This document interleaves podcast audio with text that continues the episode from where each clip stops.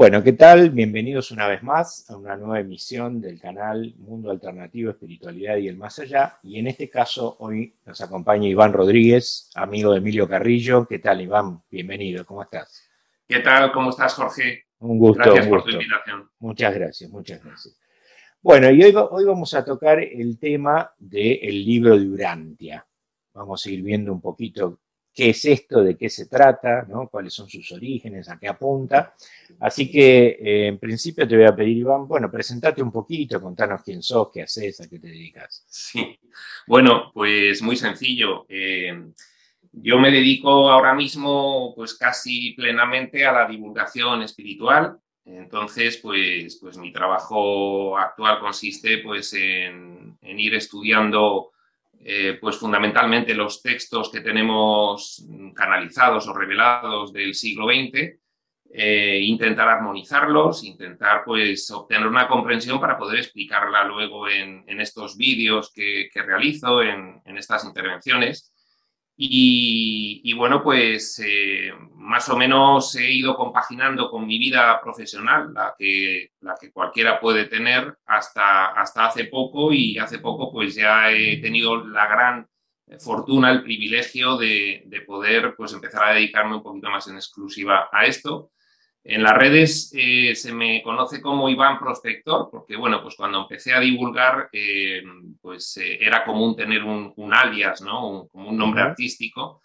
Y, y, bueno, pues ahora mismo divulgo a través de una, una entidad que se llama Espacio Sutil, que, que, es, digamos, pues un nombre donde aglutino pues todas las series de explicaciones de, de cada uno de los temas que, que realizo. Ok, perfecto. Bueno, entonces después eh, yo voy a dejar los sitios donde pueden encontrarte para que las personas se puedan poner en contacto en la descripción de, del video. Pero sin más vamos a entrar directamente en el tema y vamos a ver un poquito, bueno, ¿qué es, qué es el libro de Urantia? Pues el libro de Urantia es, eh, es muchas cosas, muchas cosas desde muchos puntos de vista, pero así para acercarnos un poco de primeras, sin conocerlo, pues digamos que es eh, un texto que contiene eh, una completa e íntegra descripción de lo trascendente. Es decir, si alguien tiene una creencia trascendente, eh, pues por ejemplo, ahí estarían las creencias religiosas, ahí estarían las creencias espirituales un poco pues, más aparte de la religión, el libro de Urantia sería como, una, de las cimas, ¿no? En, el Everest puede haber pues varias cimas de, montaña. Bueno, pues en la espiritualidad, una de las cimas de, descripción espiritual eh, es el libro de Urantia. El libro de Urantia eh, puede considerarse, según él mismo habla de sí, como la quinta revelación de época, ¿eh? Entendiendo cuatro revelaciones anteriores, pues, pues por ejemplo, de la dimensión, por, por, por, entenderlo, mm, una de ellas podría ser pues todo el mensaje de Jesús en vida, ¿no? Entonces, eh, el libro de Urantia es eh, una joya mm, de la espiritualidad. Por supuesto, no solo es descriptivo. Eh, digo descriptivo porque yo creo que el propósito fundamental es la descripción y la divulgación, es decir, el que tuviese la humanidad en un determinado momento una información lo más extensa y lo más detallada posible de lo trascendente. ¿eh? Entonces, bueno, el libro de Urantia te habla desde absolutamente arriba, ¿eh? desde el origen primigenio de toda realidad, desde el yo soy, desde la primera fuente y centro en, en sus palabras, que sería Dios, hasta las existencias de las criaturas. Y no solo te hace una descripción de, de, todo lo que hay, sino que además pues, te habla de conceptos, de significados, de valores, de propósitos. Eh, es, eh, es extensísimo en cualquiera de sus manifestaciones. Trata también un poco del el reflejo de la espiritualidad o de lo trascendente en nuestro mundo, en nuestra experiencia. Eh, en qué nos afecta, en qué nos compete. ¿Cuál es nuestra relación con toda esta cuestión? Y la verdad es, por eso digo que es, es una revelación de época, es una revelación completa, íntegra de lo trascendente en un determinado momento, que es, bueno, pues las décadas de los años 20, 30, 40. Bien, antes de hablar un poquito de qué es una revelación, para las personas que, quieren escuchar, eh, digamos, y ¿cuál sería el autor? ¿Qué sabemos de eso? ¿Qué, cómo es esto de Sí. Bueno, em, los, libros, los textos de espiritualidad que he asimilado antes a, las cimas, eh, a, los picos del Himalaya, eh, los grandes textos de espiritualidad eh, moderna del siglo XX no tienen autor material. lo que tienen son canales. Canales, canal es una persona que recibe una información directa por una técnica muy concreta y la transcribe. Y entonces de esa transcripción sale un texto. Y entonces, lógicamente, pues cuando este texto se publica, el, autor eh, canalizador, el canal, no tiene relevancia como autor. Es un escriba, es un transcriptor. Y los que sí son relevantes a efectos de autoría, pues son los reveladores que, normalmente en esos textos son expresos, son declarados, ¿no? Entonces, los reveladores, que son los autores, son eh, personalidades, por supuesto, que no están en este plano físico-material. Bien. Y eh, en este caso podríamos hablar de esas 33 personalidades que aparecen, ¿no? Que se nombran como, digamos, divulgadores que le transmiten al escriba, que en este caso tampoco es un escriba, pero ya vamos a ver, ¿no? ¿Cómo, cómo, cómo ocurre esto, ¿no? Son, ¿Qué son esas entidades que aparecen? Bueno, eh, tenemos varios ejemplos en, los textos modernos, pues sobre todo a partir de 1960. El libro Durantia tiene, digamos, un periodo de transcripción, de, canalización, pues de unos 25-30 eh, años, es decir, desde, desde 1925 comienza a recopilarse material y, ese material pues se termina de recopilar pues, aproximadamente pues, en 1939 y a partir de ahí pues, pues se suceden una serie de operaciones, revisiones y, cuestiones varias hasta que se publica finalmente en 1955, en octubre de 1955. Posteriormente, pues hay varios textos eh, que son pues, conocidos en el mundo de la espiritualidad. Pues tenemos, por ejemplo, los, los textos de la personalidad conocida como Set. ¿eh? Set es, pues, por ejemplo, un revelador que no es una personalidad físico-material. Ramta, eh, el mismo Jesús, hay textos atribuidos propiamente a Jesús. Eh, últimamente, pues una entidad conocida como Crión, en, inglés le llaman Crayon. En el caso del libro Durantia, es como si se concentrase en, un solo texto, digamos, pues toda la información que después hemos visto que se va dando un poco de forma eh, pues, pues más en partes, más separada, con todas estas personalidades de revelación que he nombrado. En el libro Durantia se hace todo de una vez y son pues un conjunto de personalidades extracorpóreas, lógicamente, que ellos mismos hablan de sí como una comisión, una comisión que, a la cual se les ha encomendado eh, esta revelación. Y bueno, pues eh, son un conjunto de personalidades que el propio libro de Urantia luego describe, porque hace una descripción de entre todo el abundantísimo y extensísimo material que proporciona el libro de Urantia sobre la cuestión espiritual y trascendente, una y parte importante es precisamente la descripción de diversas órdenes y huestes de personalidades extrafísicas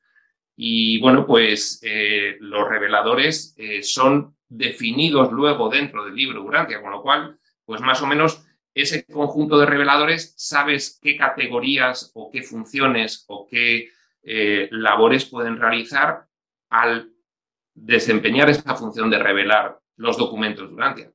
Bien, perfecto.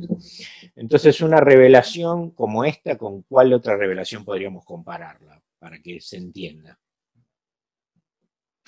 Bueno, eh, primero vamos a hablar un poquito del propósito de una revelación. Digamos que eh, una revelación eh, lo que tiene por propósito es que cuando desde lo trascendente mm, se ha comprobado que en un planeta como el nuestro el nivel intelectual y de discernimiento espiritual ha alcanzado eh, una cierta cota, se considera que es el momento de ampliar la información espiritual porque ya estaría eh, pues, eh, esa, esos, esa población, esa especie inteligente de ese planeta preparada para recibir una información que le elevase de nivel, ¿no? de nivel de conciencia y de nivel de discernimiento espiritual. Entonces, eh, a lo largo de la historia de, la humanidad, eh, en esta historia que conocemos, porque bueno, pues también tenemos eh, a través de las revelaciones información de que hemos tenido varias civilizaciones humanas en este planeta, hasta cinco, ¿no? Bueno, pues en esta, que sería la que describe el libro Durantia, en esta última, ha habido varias revelaciones muy potentes, revelaciones que se llaman de época, eh, bueno, pues en el libro Durantia las describe como las enseñanzas dalamatianas, las enseñanzas edénicas, el periodo de Maquiventa Melquisedec, Jesús de Nazaret y el libro Durantia. Eh, todas estas cuestiones, claro, eh, para un profano todos estos nombres no tienen mucho sentido, pero quedémonos con la idea de que cuando la especie humana en nuestro planeta ha estado ya en un nivel capaz de recibir una información adicional que le ampliase sus conceptos, significados y valores y, le introdujese en, el aspecto cósmico de lo trascendente, pues ha recibido revelación. El libro Durantia es pues la quinta vez en esta quinta civilización que hemos tenido en nuestro planeta en la que se da un fuerte impulso a la información espiritual, pues para lograr elevar el nivel de conciencia, siempre, por supuesto, con un propósito que es el propósito final de, la espiritualidad, eh, revelado por cualquier texto, que es eh, ese retorno que tendríamos que realizar hacia nuestra naturaleza real y hacia nuestro reconocimiento. Posteriormente al libro Durantia, yo personalmente considero que hay una sexta revelación de época que es el conjunto de los textos revelados a partir de 1960. Entonces, bueno, eh, con respecto a Durantia estaríamos ya recibiendo una información algo más avanzada, pero perfectamente armonizable y complementaria con los puestos en el libro Durantia. Y esa información a partir de 1960, ¿cuáles serían? ¿Qué estamos hablando de el curso de milagros, por ejemplo? Sí, bueno, yo, eh, creo que hay algunos textos más representativos, más eh, importantes, más relevantes, que serían eh, los textos del material de SET, los textos e información de Ramta, un curso de milagros y un curso de amor, que yo considero que son provenientes del mismo autor revelador, eh, expresamente declarado a sí mismo como Micael de Nevadón, como Jesús de Nazaret. Y luego finalmente, pues eh, las enseñanzas de Crión que tenemos pues desde hace 30 años entre nosotros. Esos son los cinco eh, textos, cuatro reveladores principales que creo que a partir de 1960 constituyen la sexta revelación de época. Estos seres que, que, aparecen revelando esta información están digamos, categorizados dentro de que de lo espiritual, o sea, son entidades espirituales, son entidades superiores más desarrolladas, extraterrestres, ¿dónde las podemos ubicar? Sí, bueno, esto, esto tiene una enorme complejidad. Tiene una enorme complejidad que se va a entender con, esto que, te voy a decir a continuación. Eh, bueno, la espiritualidad más o menos, eh, cualquier texto de espiritualidad antiguo o moderno eh, tiene una explicación eh, que es la misma, ¿no? Hay un origen de la realidad, a partir de ese origen de la realidad que es Dios, bueno, pues eh, suceden una serie de cuestiones por las cuales hay una especie como de involución y al final de esa involución, pues hay, como en un movimiento pendular, un retorno. Y entonces digamos que nosotros como, eh, según nos cuentan todos los textos espirituales, antiguos y modernos, estamos ahora mismo en el extremo, ¿eh? Eh, es el punto más avanzado de la involución y a partir de donde comenzamos a evolucionar, nuestra capacidad de comprensión está muy limitada. Y este es el principal hándicap que tiene la labor de revelación. Entonces, Partiendo de esa explicación, pues eh, hay que entender cabalmente lo que ocurre. Lo que ocurre es que eh, hay una realidad originaria, primigenia, es la única realidad, eso es lo que significa este, esta corriente, este movimiento que últimamente en la espiritualidad se conoce como el no dualismo. No hay dos realidades que compiten, sino que hay una sola realidad originaria y luego hay una subrealidad que es ficticia con respecto a la originaria, que es de segundo orden, que es ilusoria, se le ha llamado el sueño, se le ha llamado el velo, y entonces esa subrealidad, digamos que es el universo espaciotemporal manifestado, manifestado porque manifiesta una planificación, una planificación que se hace desde la realidad original o primigenia, ¿de acuerdo? Entonces, en la realidad original eh, solo existe Dios y su creación, eh, su creación es denominada de muchas formas, pero bueno, una de ellas es eh, la filiación, que es común a bastantes textos, y entonces eh, la filiación es absolutamente idéntica a su creador, creación y creador solo se diferencian por el carácter de primera causa del creador, porque en lo demás la creación es exactamente igual, y eso es en la realidad originaria, pero en el universo de manifestación espacio-temporal, sí. ahí sí hay diferencias ahí sí hay dos propósitos fundamentales. Un propósito es el de la involución y otro propósito es de que esa involución retorne. Son dos propósitos polares, ¿no? Entonces, esto es lo que confluye en que en el, en el universo espacio-temporal haya muchos niveles de manifestación. El físico material, el que nosotros conocemos, es solamente uno de ellos. ¿eh? Eh, habría pues, hasta siete niveles de manifestación.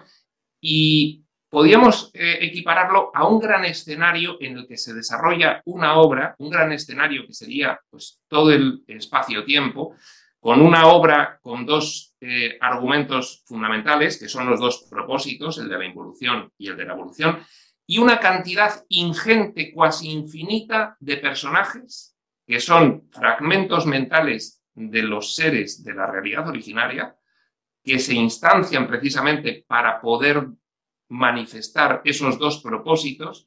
Y entonces toda esa serie de personajes se dividen en dos. Los personajes de la involución, que seríamos, por ejemplo, nosotros, ¿eh? y los personajes de la evolución, que son los que se encargan de que los personajes de la involución logren reconocer quiénes son y puedan retornar. Entonces, todo el cuerpo de reveladores de Urantia, los reveladores de los textos eh, últimos, cualquier revelador de cualquier texto tradicional, antiguo o moderno que hemos recibido son personajes de la parte de los que pretenden que la evolución comience y se produzca. ¿De acuerdo? Bien, bien, bien, bien. Entiendo. Sí, sí, como la, como la primera línea de, después de Dios, digamos, todos los que estarían encargados de, de ayudarnos a todos nosotros, sea del nivel o especie que sea, para asistirnos a esto que estamos en el camino de, de, recordar, de, recordar, quiénes somos realmente, ¿no? sí, es como, como las agencias delegadas divinas que en los muy diferentes niveles, los siete niveles del gran plano de manifestación, pues van ministrando, asistiendo, ayudando a esa evolución, a esa ascendencia, a, esa, a ese retorno. Perfecto. Bueno, muy bien. Entonces, este, hablemos, hablemos un poquitito más de, este, de, esta persona, de este psiquiatra que se llama William Shatler, que, es este, el que, bueno, fue recopilando un poquito y iniciando un poco junto a un grupo de gente que se reunían este, en algunas tertulias los domingos para comentar sobre esto que nos vas a contar ahora. Contanos cómo fue. Bueno, esto, esto es, eh, bueno, todo texto revelado tiene su, su, antecedente histórico, ¿no? De cómo se produjo precisamente esa, esa entrega de información para que nosotros pues, pudiésemos disfrutar de ella. Primero hay que aclarar que las revelaciones eh, se nos entregan eh, en la forma en la que nosotros las podemos conocer. Nosotros ahora, como tenemos, eh, digamos, una vestimenta físico-material con unos órganos de procesamiento de información y unos sentidos que son los que nos conectan con, este entorno, no tenemos capacidad ahora mismo de recibir información de otra forma ¿eh? que no sea precisamente interactuando en nuestro entorno. Y de ahí, pues, que eh, en nuestro planeta, pues, hayan venido eh, sucesivas personalidades que se han convertido en personajes entre nosotros. Por ejemplo, Jesús de Nazaret es el más conocido. O que se nos facilite información de forma que pueda escribirse en un libro y podamos leerla, ¿no?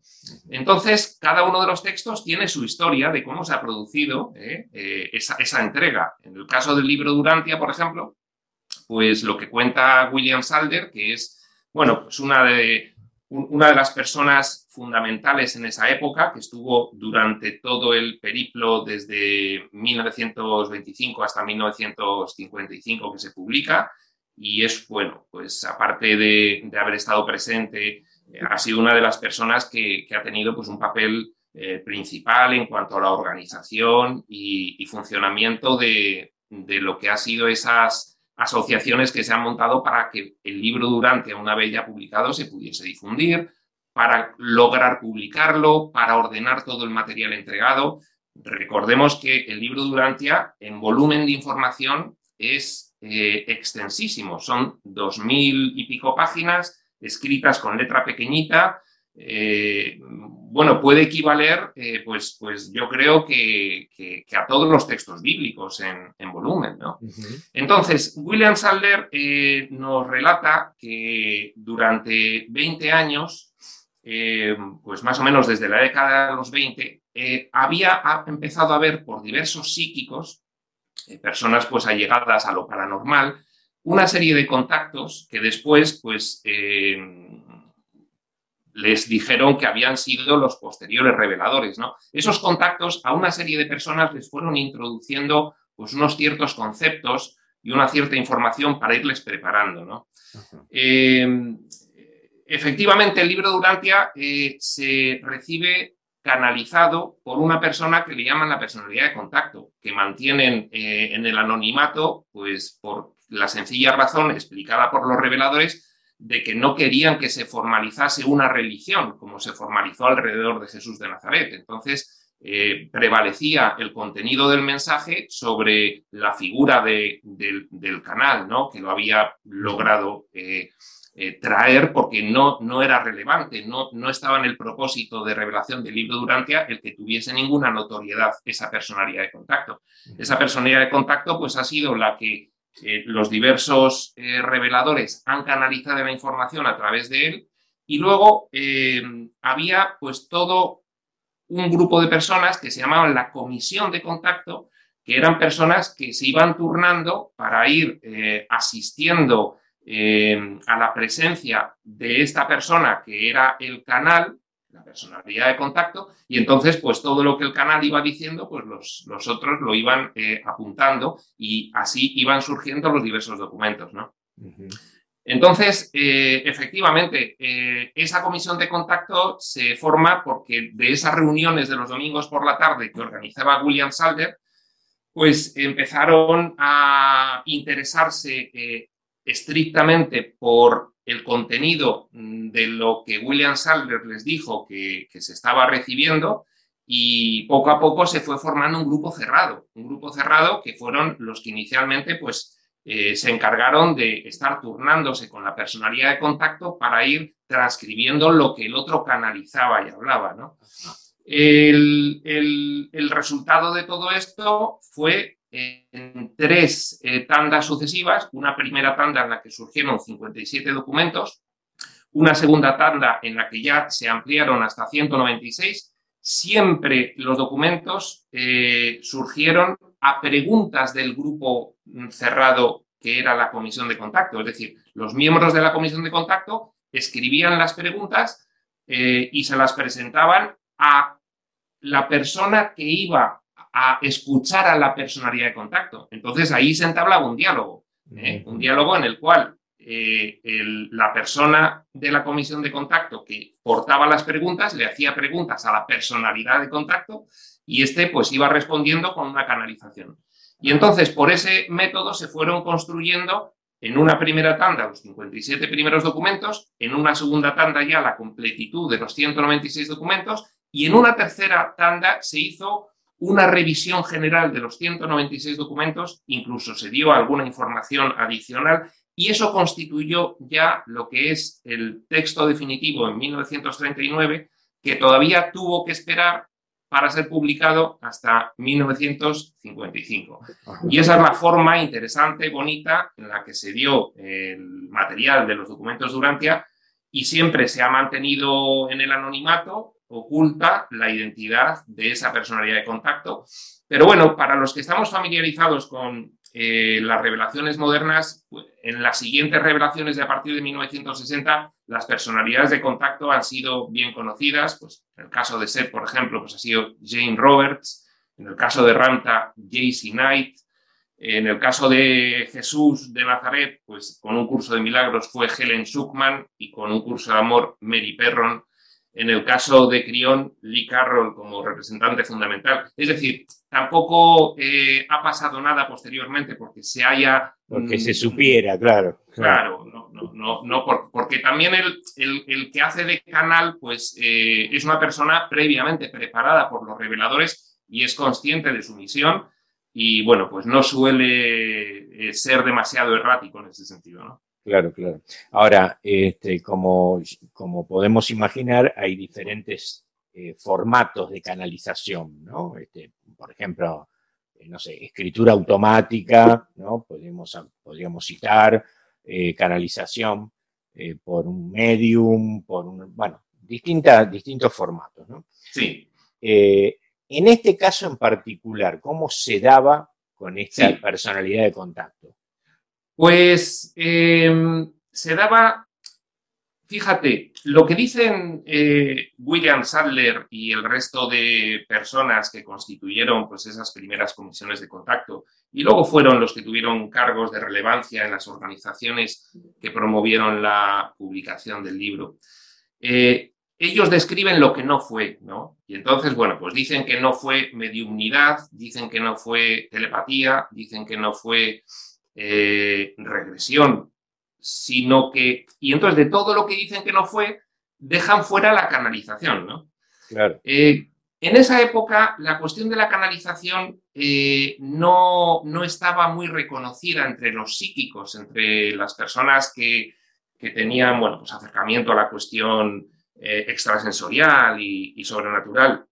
Eso ha sido, mm, pues, mm, una técnica que, que se ha conocido más a partir de esas revelaciones de, a partir de 1960 que estamos citando, ¿no? Entonces, la canalización sencillamente es que eh, la personalidad canalizadora, es decir, el emisor de la información, es decir, el, personaje extracorpóreo, eh, temporalmente, momentáneamente, pues eh, en cada día, pues durante una hora o media hora o dos horas o lo que sea, ocupa digamos, la, mente de la persona y el cuerpo y lo utiliza para hablar, para comunicar esa información.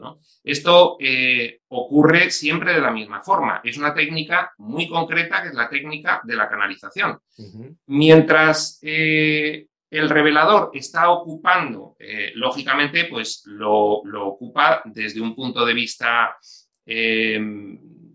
digamos, no, no físico-material, sino que es, bueno, pues que em, el, espíritu, por decirlo vulgarmente, porque esto tiene luego una nomenclatura muy técnica, el espíritu eh, posee temporalmente con la finalidad de la divulgación el cuerpo de la persona, que la persona lo cede voluntariamente, para utilizar el cuerpo para poder eh, emitir esa información, que otra persona la oiga y la, y la vaya apuntando, que es como eh, habitualmente se produce o, sencillamente, pues en una audiencia mm, llena de gente, pues en un gran salón, eh, la persona que es el canal, pues de repente empieza a canalizar, es poseída voluntariamente por el canalizador, por el emisor de la información, y durante esa hora, hora y media o dos horas, está hablando el revelador. No, no, la persona que cede el cuerpo está semi-inconsciente, está ausente. En algunas formas puede estar participando un poco, pero en otras, luego después no, no, se acuerda de nada de lo que ha dicho y lo tiene que oír posteriormente a través de las notas o las grabaciones que ha hecho un tercero, ¿no? Esta fue la técnica de, entrega, de recepción del material de los documentos durante. Perfecto. Bueno, y, para ir, este, digamos, me parece que nos va a llevar más de un encuentro. Hoy vamos a, nombrar, digamos, un poco la descripción general y algunos aspectos. Claro, pero estaría bueno después ir haciendo otros encuentros para puntualizar sobre determinados temas, ¿no? Por supuesto. Este, y, para, hacer una, descripción general del libro ahora y para que más o menos este, sepan a qué apunta, qué nombra, de qué trata, ¿sí? Este, vamos a, describir que las partes del libro, bueno, son un prólogo donde justamente hablan un poco estos seres que se manifestaron, ¿no? Tiene un punto que eh, se, llama el universo central y los superuniversos. El segundo, el otro punto es el universo local, el otro punto es la historia de Urantia y el último punto sería la vida y las enseñanzas de Jesús. ¿no? Alguien, alguien, que no conoce esto dice, pero ¿para qué me están mezclando acá? ¿Qué es todo esto? ¿Cómo, porque, claro, yo mismo cuando nunca había escuchado nada de esto, es como que, bueno, entonces vamos a hablar un poquito de, cada parte, no sé si querés comentarnos algo sobre el prólogo. Sí, por supuesto, por supuesto. Bueno, hay una primera cuestión que es interesante y que, conviene aclarar, y es la siguiente. Em, el libro Durantia nos dice que a lo largo de la historia de la humanidad, la, información espiritual, el acercamiento hacia Dios, se ha hecho desde nosotros hacia Dios. Siempre se ha ido explicando, pues desde eh, las circunstancias del ser humano y cómo puede ir ascendiendo hacia Dios, ¿no? Y así se ha explicado la información espiritual. Sin embargo, el libro Durantia eh, cambia el formato y lo que hace es cuando empieza a dar ese material informativo, esos documentos, empieza explicando desde lo más alto, empieza explicando desde lo más lejano, desde lo más incomprensible por nosotros, y desde ahí va bajando hasta llegar a nosotros, a nuestra experiencia. ¿no? Por eso el, libro Durantia tiene esa, composición. ¿Por qué el libro Durantia nos habla de esas cosas y no de otras? Bueno, el propósito revelatorio que tiene el libro Durantia es ampliar nuestros conceptos, significados y valores trascendentes. Ya teníamos eh, toda una información referente a la espiritualidad, pues, principalmente por la religión, pero también teníamos información de la espiritualidad profunda, eh, pues mm, desde tradiciones antiquísimas en Oriente y en Occidente, pasando, bueno, pues por toda la cadena de transmisión de esa información que a través de lo que se ha conocido como el ocultismo y el esoterismo ha llegado hasta nosotros.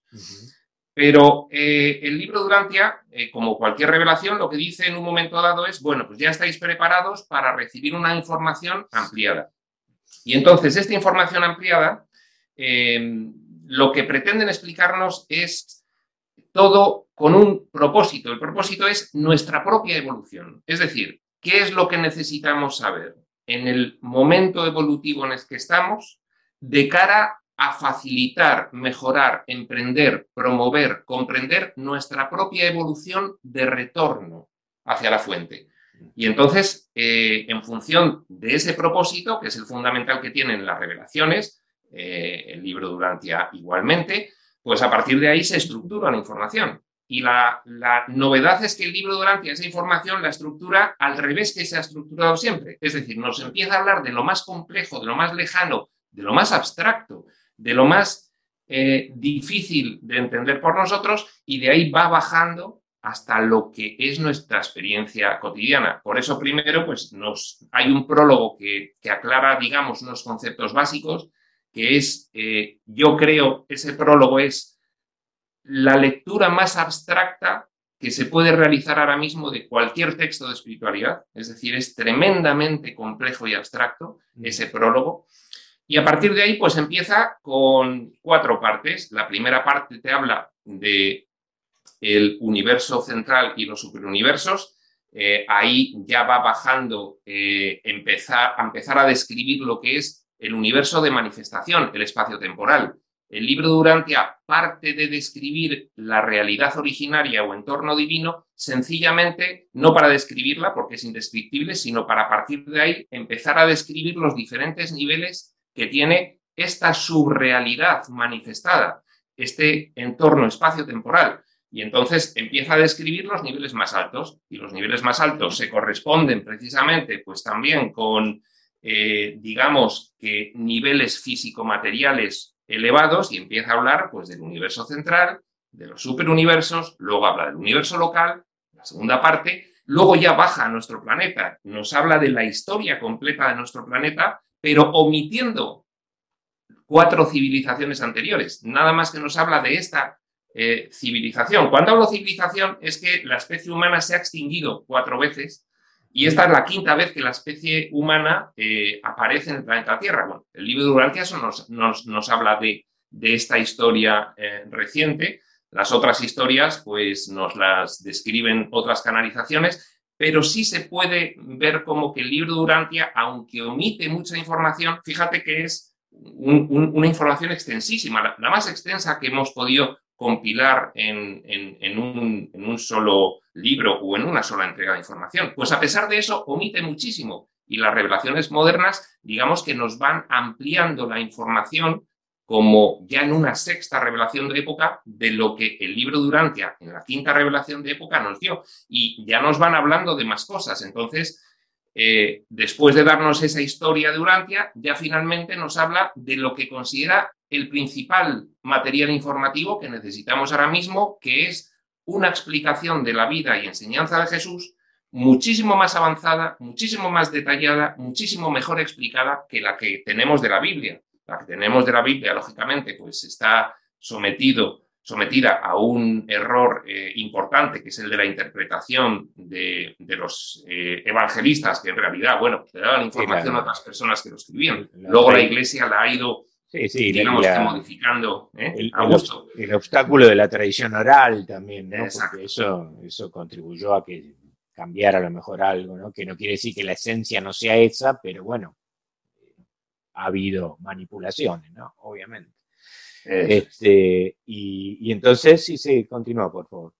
Y, entonces, bueno, pues, pues sencillamente el, libro de Urantia eh, tiene un hilo conductor común que es vamos a darle a la especie humana en este momento, y este momento concretamente es cuando ya han entendido tras la Segunda Guerra Mundial que ya no tiene ningún sentido intentar extinguirse unos a otros. ¿eh? Por eso se va preparando, pero se publica en un momento en el que, bueno, pues ya hay una clara conciencia en la humanidad eh, de que tiene que haber otro camino, comienzan a surgir las organizaciones internacionales y, es un claro ya eh, punto de inflexión a partir del cual se considera que ya es procedente darnos una información más avanzada. Y, la información que se nos da, esa primera gran información que se nos da a partir de los conflictos bélicos internacionales, es el libro Durantia. Y, bueno, pues es como, como una especie de gran volumen de información inicial. Tomad, ¿no? Ir, estudiando esto, iremos completándolo. Lógicamente, la revelación espiritual eh, da lugar a unos textos que son muy minoritarios, es decir, menos del 1% de la población mundial está dedicada a, interesada o inquieta o estudiando eh, las cuestiones espirituales y llevándolas a su experiencia de vida, pero lógicamente es la punta eh, de, del rompehielos, ¿no? Es la punta que va abriendo el camino para que luego haya una divulgación general y haya un aumento de conciencia eh, a nivel planetario. y, nos podrías nombrar alguna, por ejemplo, otra revelación que, se conozca y que tenga título, por ejemplo, de Lemuria, de Atlántida, o, de, o sea, que, tenga el mismo nivel de categoría que esto, pero en otra época? ¿No hay información de eso? Ah. No, no, del mismo nivel de categoría, no, porque fíjate, en cada, en cada época evolutiva de la humanidad, eh, por ejemplo, en, esta quinta, eh, en este quinto intento mm, que se ha realizado mm, de implantar vida en nuestro planeta y que esa vida llegue al discernimiento espiritual. ¿eh? En este quinto intento ha habido diversas épocas, son como, como mm, digamos, por los grandes escalones de nivel evolutivo ¿no? Y entonces en cada uno de esos escalones, eh, en este caso, pues decimos, bueno, ha habido cinco grandes revelaciones de época. Eh, pues, pues eran como, digamos, los conjuntos de información importante que se nos han dado en cada uno de esos cinco niveles evolutivos que lo hemos ido necesitando. Pero no son las únicas eh, revelaciones que se han dado. Entonces, pues en ese sentido, por ejemplo, un conjunto equiparable al del libro Durantia fue toda la vida y mensaje y enseñanza de Jesús. Lo, que pasa que, bueno, él no las escribió, él las escenificó, lo cual tenía un valor muchísimo más importante para nosotros, porque precisamente si nosotros leemos eh, información espiritual revelada, siempre te puede quedar la duda, oye, ¿y esto cómo se aplica en tu vida? Claro. Pues ahí tienes cómo se aplica en la vida. Así se aplica, claro. Así se aplica en la vida. Jesús de Nazaret, ¿no? Claro. Entonces, eh, para equiparar al libro Durantia eh, otro, otro conjunto revelatorio importante, habría que acudir a la vida de Jesús, que precisamente el libro Durantia pues ya nos la da perfectamente eh, glosada, descrita e interpretada, superando con mucho el valor informativo que pueden tener los textos evangélicos. Bien, Bien, y, para ya entrar un poquito más en, los detalles, te quería preguntar, este, la posterior información que vos fuiste citando después de los 60, ¿no? el libro de Seth, ¿van concomitancia con Urantia lo que se va diciendo? Sí. Sí, sí, precisamente em, ya te he comentado que mi, intención, mi labor, mi, enfoque es el armonizar la información de todos estos textos, el libro Durantia y los, y los posteriores. Eh, ¿Por qué? Pues porque realmente las personas que se inician en el estudio de la espiritualidad, pues, pues al principio eh, para ellos pues son conceptos muy abstractos, eh, con los que no están acostumbrados. Entonces ven muchas contradicciones entre los diversos textos y eso puede llevarles a pensar que algunos textos son más válidos que otros, incluso que algunos son falsos, ¿no? Y bueno, pues, pues ciertamente hay una labor que realizar ahí, que es armonizar para que se llegue a la conclusión de que todos hablan exactamente de lo mismo, solo que dentro del propósito revelatorio general hay propósitos para cada época. Hay eh, información que interesa más en un momento dado resaltar que otra. Eh, y entonces, bueno, pues esto no, no quiere decir que no hablen todos de lo mismo, sino que hablan, pues, por ejemplo, para diferentes destinatarios en diferentes épocas, resaltando lo que en cada época y cada destinatario eh, es más interesante que comprenda de otras cuestiones. Lógicamente, una revelación no puede revelar toda la información porque estamos en el extremo de limitación de ese movimiento de involución. Entonces estamos en, el punto en el que menos entendemos. Entonces, si nos revelasen todo, sería hasta perjudicial, ¿no? Entonces, algunos textos omiten cosas que otros sí dicen. Entonces eso, el estudiante espiritual le dice, hombre, pero si es que este me habla de esto y este no dice nada de esto, este es verdadero y este es falso. No, sencillamente, bueno, son omisiones porque no nos pueden explicar todo, ¿no? Y entonces esto es un poquito lo interesante y lo bonito, el realizar esa armonización entre Urantia, y el resto de los textos para que se vea claramente que hablan exactamente de lo mismo. Claro. Sí, y además este, también hay que tener en cuenta en las diferentes épocas este, las aptitudes del receptor, ¿no? Porque es lo mismo que el Génesis hubiera empezado y entonces primero estuvo el Big Bang y lo escuchaba un pastor y decía, ¿qué? Exacto, exacto. eso entonces, es. Entonces sería una locura, ¿no? Porque no, eso es, eso es no estaría preparado el receptor. De, hecho, una de las principales herramientas de enseñanza de Jesús fue la parábola, pues precisamente porque la, parábola tiene muchas ventajas a la hora de enseñar, porque te logra transmitir significados y valores de una forma que cualquiera, da igual su nivel intelectual o cultural, lo puede entender. Claro, claro, tal cual, tal cual. Bien, y vamos a dar una, pincelada de cada uno de estos puntos y después los iremos ampliando porque yo sé que son muy interesantes y además amplios, ¿no? Pero bien, cuando habla del universo central y superuniversos, ¿de qué nos está hablando? Bueno, lo que hace el libro Durantia, en primer lugar, es eh, una somera descripción de lo que es la realidad originaria, que es el yo soy, ¿no? Dios.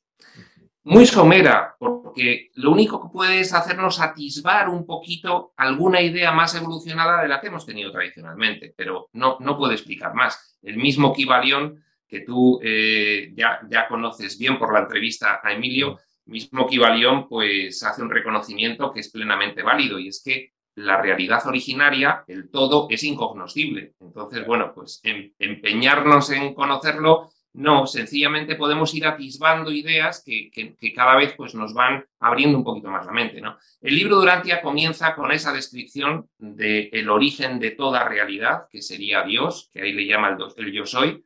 Eh, hay muchas formas de denominar a, este ser primigenio, eh, pero finalmente pues todas son descriptivas porque eh, digamos que la información espiritual lo que nos lleva a decir es lo siguiente, en última instancia, solo existe Dios.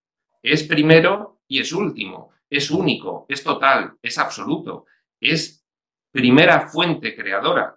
Eh, todo se desenvuelve dentro de él y él es el que abarca toda realidad, ¿no? Entonces, eh, bueno, pues a partir de ahí, eh, en los conceptos básicos nos da una primera descripción de esto para luego directamente entrar y ya no abandonar en todo el libro Durantia a describir la subrealidad. Es decir, todo el universo espacio-temporal que conocemos es la subrealidad, es la realidad derivada, ilusoria, ficticia, tras el velo, ¿no? Y entonces, eh, lo que pasa es que, bueno, nosotros, como estas cosas no las conocíamos, pensábamos que solo existía el universo espacio-temporal. No sabíamos que había una realidad preponderante sobre esta. Y entonces el libro Durantia, consciente de que en esa época pues todavía eh, se tiene eh, unas connotaciones eh, arraigadas muy potentes respecto de la información que habían dado las religiones evolutivas, las religiones tradicionales, pues lo que hace es un poco decir, bueno, pues bien, os cuento que hay una realidad superior, simplemente para que lo sepáis, y ahora os voy a contar esta realidad vuestra, que creéis que es la única, voy a intentar explicaros que es muchísimo más vasta y compleja de lo que pensáis. Y entonces, os voy a contar que tiene varios niveles. ¿eh? Tiene niveles, tiene fases, tiene planos. Y para contároslo, pues os tengo que decir que a partir de la realidad originaria, cuando surge esta realidad derivada o manifestada, surge el espacio-tiempo. Y al surgir el espacio-tiempo hay una especie de portal dimensional entre la realidad original y la derivada. Ese portal dimensional es lo que Urantia describe como el paraíso.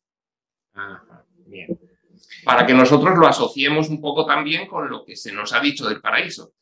Ese paraíso, digamos que sería el centro geográfico del universo espacio-temporal y sería el portal dimensional de unión entre ambas realidades. A partir del paraíso surge el universo central de Abona, que es, digamos, como que el nivel de la subrealidad más cercano a la realidad. Es el más sutil, es el más divino, es el más perfecto, es el menos denso, eh, en fin, tiene una serie de características que, eh, digamos, eh, no se ve involución en él todavía. Y la involución comienza a partir de la generación de los siete superuniversos ya propiamente espaciotemporales y físico-materiales. Esos siete superuniversos son, eh, no son eh, generados directamente por Dios, por Dios sería generado el universo central de Abona, el universo perfecto, el universo divino, aunque en la subrealidad, pero no afecto a involución. ¿eh? Y luego, pues, eh, digamos que en el proceso de involución eh, en que consiste lo que conocemos, surgen los siete superuniversos físico-materiales, que son aglomeraciones inmensas de, componentes cósmicos. De hecho, pues para que nos hagamos una idea, eh, cada universo de los siete superuniversos tiene 100.000 universos locales. Un universo local es lo que nosotros pensamos que es el universo. y entonces hay 700.000 de esos, ¿no? 100.000 en cada superuniverso. Y, bueno, pues, pues la primera descripción es el universo central de Abona y los siete superuniversos como dos primeros niveles de descripción de esta subrealidad manifestada espacio-temporal, que es eh, en la que nosotros estamos eh, ahora mismo, hemos sufrido ese, ese mm, periodo de involución, ¿eh? partiendo desde nuestra naturaleza original, y una vez llegado al final del movimiento pendular, precisamente ahora estamos volviendo. ¿no? El Kibalión lo describe como una emanación. Esa emanación implica pasar de lo sutil a lo denso, de la unidad a la individualidad, de la divinidad a la oscuridad y en el punto extremo que es en el que nos encontramos, pues ahora hay que evolucionar y volver, ¿no? Bien, pues esa vuelta se, se, realiza precisamente en el universo espaciotemporal que describe el libro Durantia, porque desde dentro se vive como un viaje, aunque desde la realidad primordial o originaria es sencillamente un cambio de conciencia. O sea, todo, todo como desde lo no manifestado a lo manifestado, digamos, todo un proceso, ¿no? Exacto. Y dentro de, dentro de eso nosotros, en este viaje, digamos que eh, obviamente yo considero que, somos espíritus, y en este caso transitando una experiencia humana, podría ser una experiencia en otro planeta, ¿no? Lo que sea. Sí. Y en este proceso de recordar que vos, vos estás describiendo en este proceso de, recordar quiénes somos realmente, porque, claro, muchas veces a mí me preguntan cuando hablamos en alguna charla de reencarnación o hablamos de algún tema de estos, ¿y, cuál es el propósito de que nosotros estemos acá? Si estábamos tan bien, tan somos eternos, divinos, todo bien ahí, ¿no? ¿Para qué? Bueno, y hay muchas, muchas explicaciones, ¿no? Desde que uno va encontrando, como por ejemplo, que en ese lugar no se puede vivir la dualidad, o sea, en ese lugar no te puede dejar tu pareja, no se puede morir tu hijo, no, o sea, eh, no, no, pasa todo eso, ¿no? Y además, eh, esto de que eh, si bien nuestra alma es una, una, chispa de nuestro espíritu que real que está allí en este lugar, también está la chispa divina dentro de nuestro, es decir, que el creador, desde mi punto de vista, está experienciando algo que él tampoco puede experienciar en sí mismo a través de todos nosotros. No sé si coincidís en esta, en esta idea, ¿no? Totalmente, porque una de las explicaciones más avanzadas que tenemos ahora mismo, eh, que es una explicación además que viene de, la tradición hermética, es eh, que sencillamente lo que está ocurriendo es la consecuencia natural de que el todo mm, explora la infinita gama de posibilidades de manifestación que puede realizar. Y entonces, dentro de esa infinita gama de manifestación, también están estas manifestaciones. Yo ahí tengo un gráfico eh, que creo que puede aclarar bastante bien qué es eh, lo que estamos viviendo ahora mismo nosotros hay que imaginarse una esfera. Esa esfera sería el todo, sería el yo soy, sería la realidad absoluta. Esa esfera eh, tiene radios, tiene radios que son los, las varas que van desde el centro de la esfera a cada punto de la superficie de la esfera. Bueno, pues todo nuestro universo espaciotemporal, todo eso que describe Urantia, sería nada más que uno de los radios hay infinitas posibilidades de desenvolvimiento del yo soy primigenio. Y bueno, pues esta es una de ellas. Esta es una de, las infinitas que hay. Entonces, bueno, pues esta es la que es, es la que conocemos, la que nosotros estamos en el extremo involutivo de esta posibilidad, ¿no? Pero eh, lo infinito no tiene fin, como bien se dice. Entonces, la esfera viene bien porque la esfera tiene infinitos radios. Ahí se puede comprender.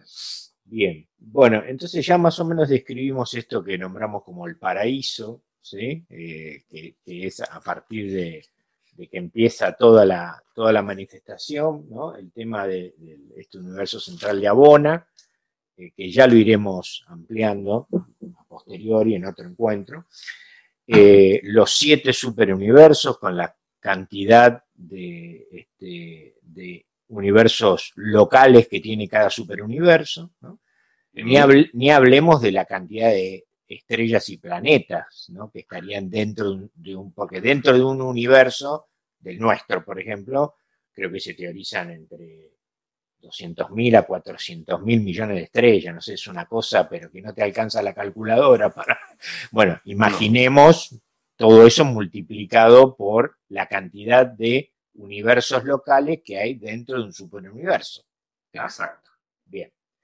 Este, da una cifra que no importa, pero que es una bestialidad de, larga, de grande. Este, no sé si la tendrá. De hecho, la astronomía ya está dándose cuenta porque hablan de trillones de galaxias.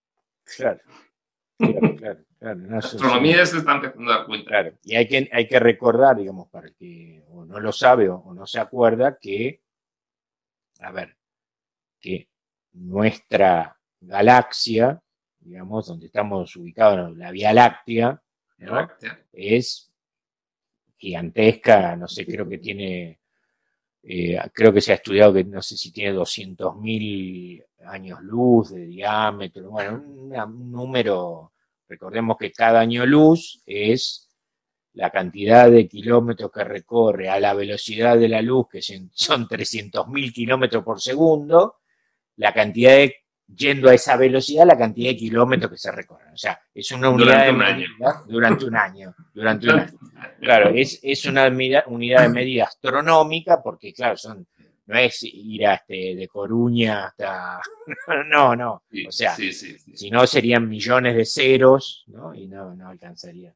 Entonces, un año luz es eso, ¿no? Así que la, distancia de, si, si, si, hipotetizamos que es una esfera, de un extremo al otro solamente de esta galaxia, es una cifra gigantesca, ¿no? Entonces, este, imaginemos de qué estamos hablando cuando el libro de Urantia relata esto del universo central y los superuniversos, o sea, de, los, de los volúmenes de distancia que estamos hablando, ¿no? O sea, que no entran en la cabeza. Exacto.